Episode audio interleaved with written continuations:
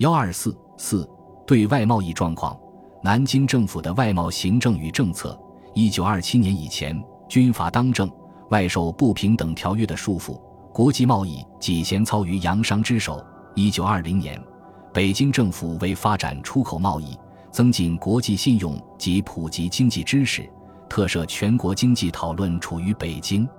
南京国民政府成立后，工商部派员接收全国经济讨论处。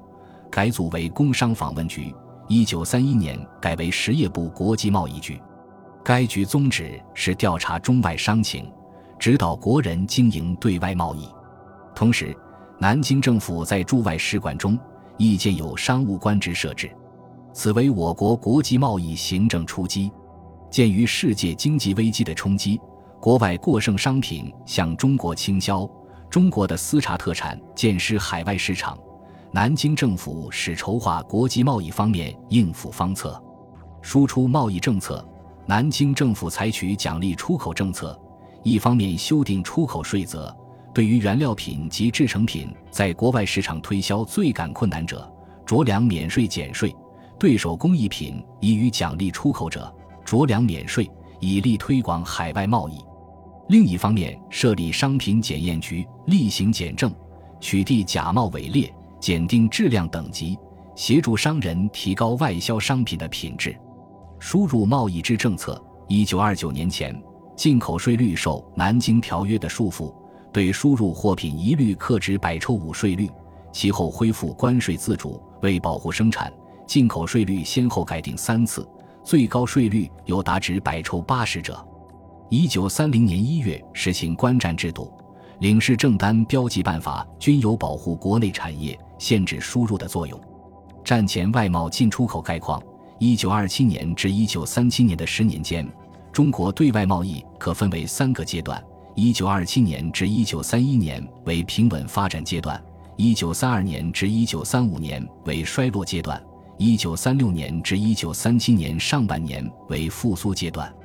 一九二七年至一九三一年四年间，无论进口贸易还是出口贸易。均为平稳发展阶段，其具体情况列表如下。上列资料表明，以一九二七年进口净值为一百，则一九二八年为一百一十八一九二九年为一百二十四点九一九三零年为一百二十九点三一九三一年为一百四十一点五。每年进口有一定程度的增加。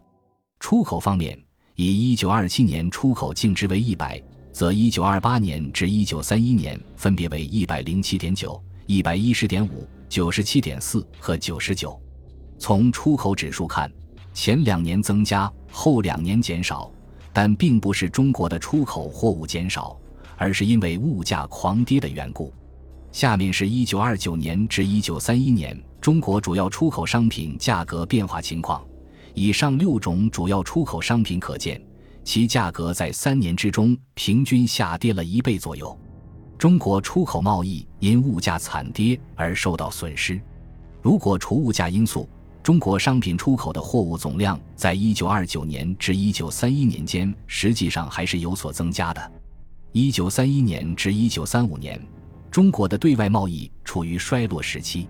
本期进出口贸易严重衰落的原因，从进口方面看。自一九三一年底开始，各国实行货币贬值政策，纷纷放弃金本位。特别是美国实行白银法案，在全世界范围内大量高价收购白银，使中国白银大量外流，银根紧缩，影响了中国的进口。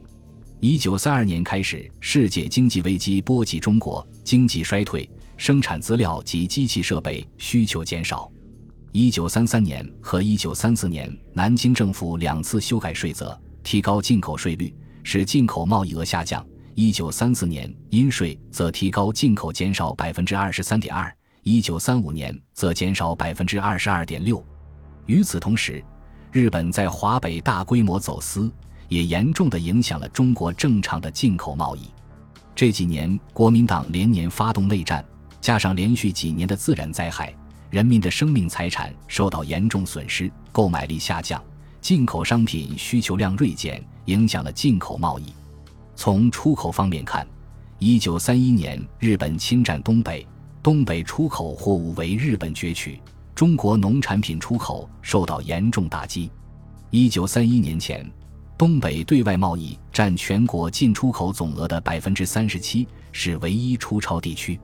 九一八事变前的五年，每年平均输出额为六点六亿元，输入额为四点三五亿元，出超二点二五亿元。